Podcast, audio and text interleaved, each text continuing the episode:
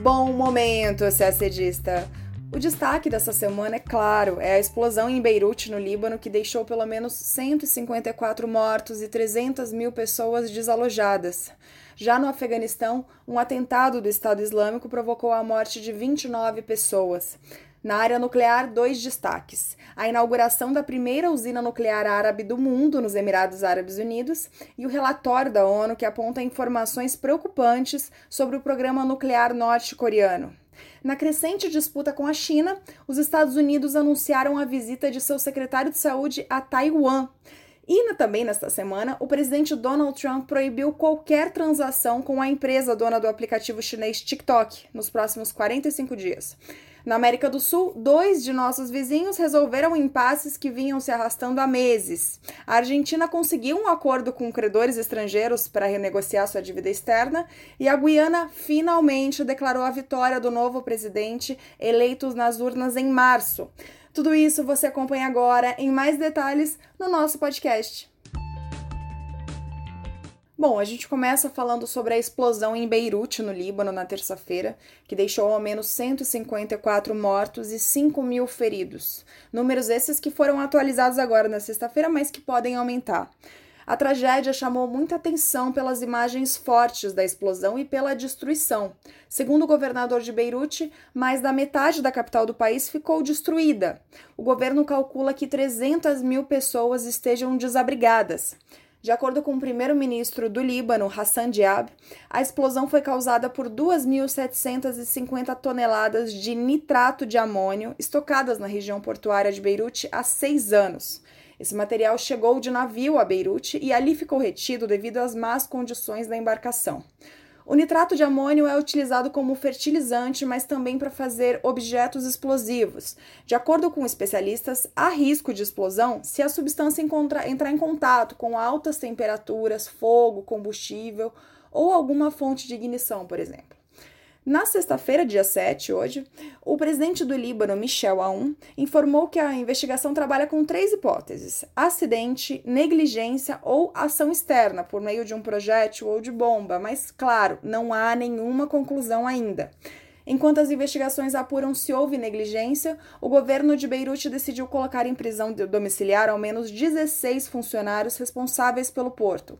O Líbano declarou estado de emergência de duas semanas. Nesse período, a segurança do país fica a cargo do exército. O presidente da França, Emmanuel Macron, foi o primeiro chefe de Estado a visitar o Líbano. Os países têm relações próximas. O Líbano foi administrado pela França de 1923 a 1943, no período entre guerras. Ao chegar à cidade, o presidente francês se posicionou como um articulador para organizar a cooperação internacional enviada ao Líbano, mas defendeu a necessidade de reformas políticas e econômicas e pediu que o país reforce o combate à corrupção. Lembrando que o Líbano passa por grave crise política e econômica. Além da França, países como Alemanha, Rússia, Austrália, Catar e Irã, que é um rival histórico do Líbano, enviaram profissionais de saúde, hospitais de campanha e suprimentos médicos. No Brasil, o presidente Jair Bolsonaro disse que seu governo fará um gesto concreto para ajudar os libaneses. Segundo o Ministério das Relações Exteriores, não há notícias de cidadãos brasileiros mortos ou gravemente feridos. Por causa da tragédia, o Tribunal Especial para o Líbano adiou o veredito do julgamento contra quatro homens acusados de terem participado do assassinato do ex-primeiro-ministro libanês Rafik Hariri, em 2005, a decisão seria anunciada nesta sexta-feira pelo tribunal com sede em Haia, Holanda, mas foi adiada para o dia 18 de agosto. A instituição se posicionou em nota defendendo o adiamento em respeito às inumeráveis vítimas. Os réus são todos membros do grupo xiita Hezbollah. Ainda falando de Oriente Médio, na noite de domingo, dia 2, um atentado terrorista do autoproclamado Estado Islâmico provocou ao menos 29 mortes em uma prisão na cidade de Jalalabad, no Afeganistão. Outras 50 pessoas ficaram feridas. Os terroristas explodiram um carro-bomba na entrada da prisão e começaram a atirar contra os agentes responsáveis pela segurança do local. De acordo com autoridades afegãs, cerca de 30 militantes do autoproclamado Estado Islâmico participaram diretamente do ataque. Nessa prisão, prisioneiros do Talibã e do Estado Islâmico eram mantidos juntos com criminosos comuns, mas não há informações sobre a participação do Talibã no atentado.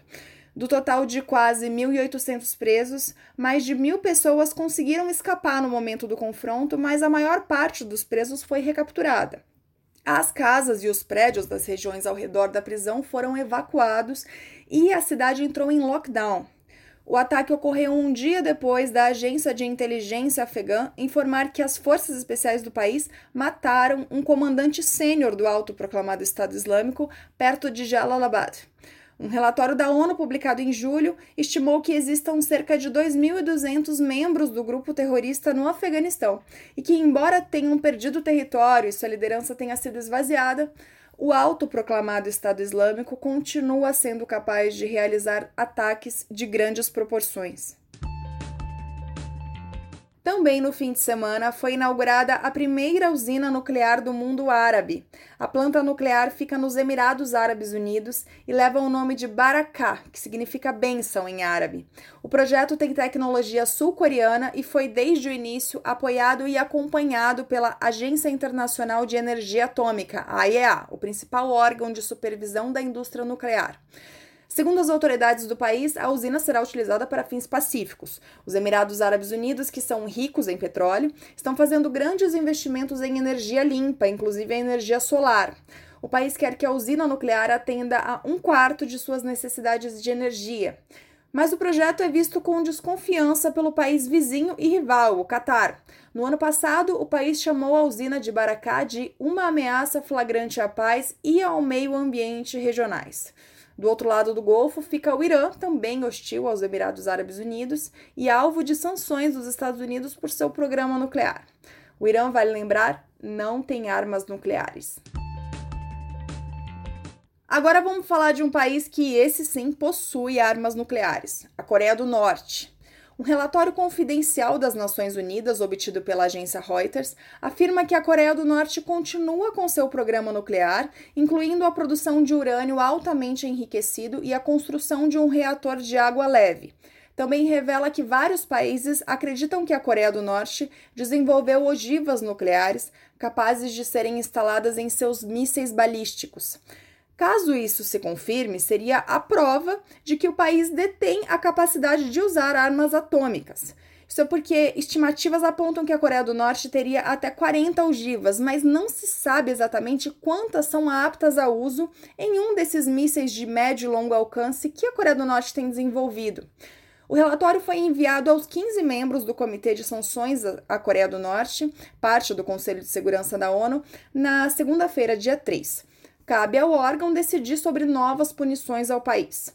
A Coreia do Norte tem sido alvo de sanções da ONU desde 2006 devido ao seu programa nuclear e balístico.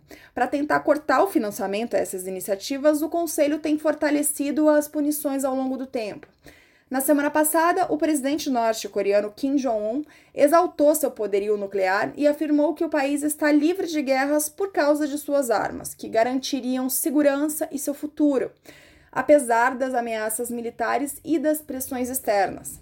Kim Jong-un e o presidente norte-americano Donald Trump se encontraram três vezes desde 2018. Os Estados Unidos exigem que a Coreia do Norte abandone o programa nuclear, enquanto a Coreia do Norte pede o fim das sanções contra o país, mas até agora os países não conseguiram avançar nas negociações. Falamos agora da disputa entre China e Estados Unidos. O secretário de Saúde dos Estados Unidos, Alex Azar, anunciou que fará nos próximos dias uma viagem a Taiwan, província considerada rebelde pela República Popular da China. O secretário será a autoridade norte-americana de mais alto nível a visitar Taiwan nos últimos 40 anos. O objetivo da viagem será fortalecer a cooperação econômica e de saúde pública entre os dois países, segundo um comunicado divulgado pelo governo norte-americano. De acordo com o Ministério de Relações Exteriores de Taiwan, Azar se encontrará com a presidente Tsai Ing-wen, os Estados Unidos, como a maioria dos países, não têm laços diplomáticos formais com Taiwan.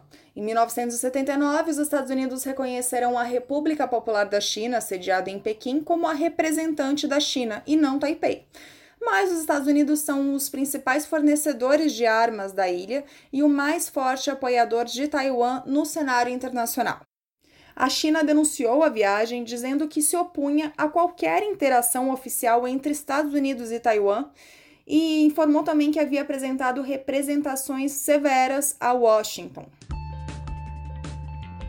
E na quinta-feira, dia 6, o presidente Donald Trump anunciou um decreto que proíbe qualquer transação com a empresa chinesa ByteDance, dona do aplicativo TikTok. A proibição vale por 45 dias. Isso foi dias depois da divulgação de notícias na mídia americana dizendo que a Microsoft estava negociando com a empresa chinesa para adquirir todas as operações mundiais da TikTok. Autoridades norte-americanas alegam que o aplicativo constitui ameaça à segurança nacional. O presidente acusa a empresa, sem provas, de espionar os usuários americanos para Pequim. O Ministério das Relações Exteriores da China respondeu que se opõe firmemente ao decreto de Trump e prometeu defender os direitos e os interesses de empresas chinesas.